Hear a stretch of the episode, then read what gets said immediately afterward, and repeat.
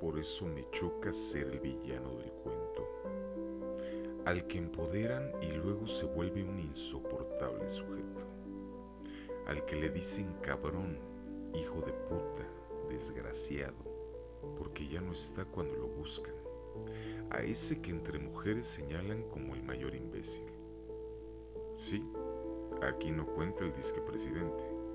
Hablo de aquel que ya no contesta las llamadas, te dejen visto a horas largas, el que ya no intenta, no se mueve y que prefiere otras conversaciones, unas menos tóxicas les dicen.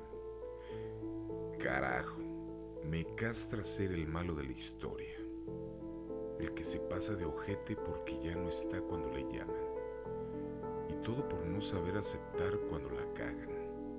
El pensar que si uno se fue es porque tiene mala estrella cuando solo tienen que ver que ellas también se equivocan, y esta vez por una tontera, pero qué lástima, y deja huella. Y yo que soy de esos que cuando se van la mayoría de las veces no vuelven, y no pondré esa personalidad en entredicho, porque ya nunca puede ser como era antes. Lo siento. Lo siento, soy de esos que se van cuando los lastiman. Ahora si quieres llámame cabrón pero recuerda que es muy injusta esa calificación. Y ve tranquila. Nada más te pido que ya no me empoderes, por favor.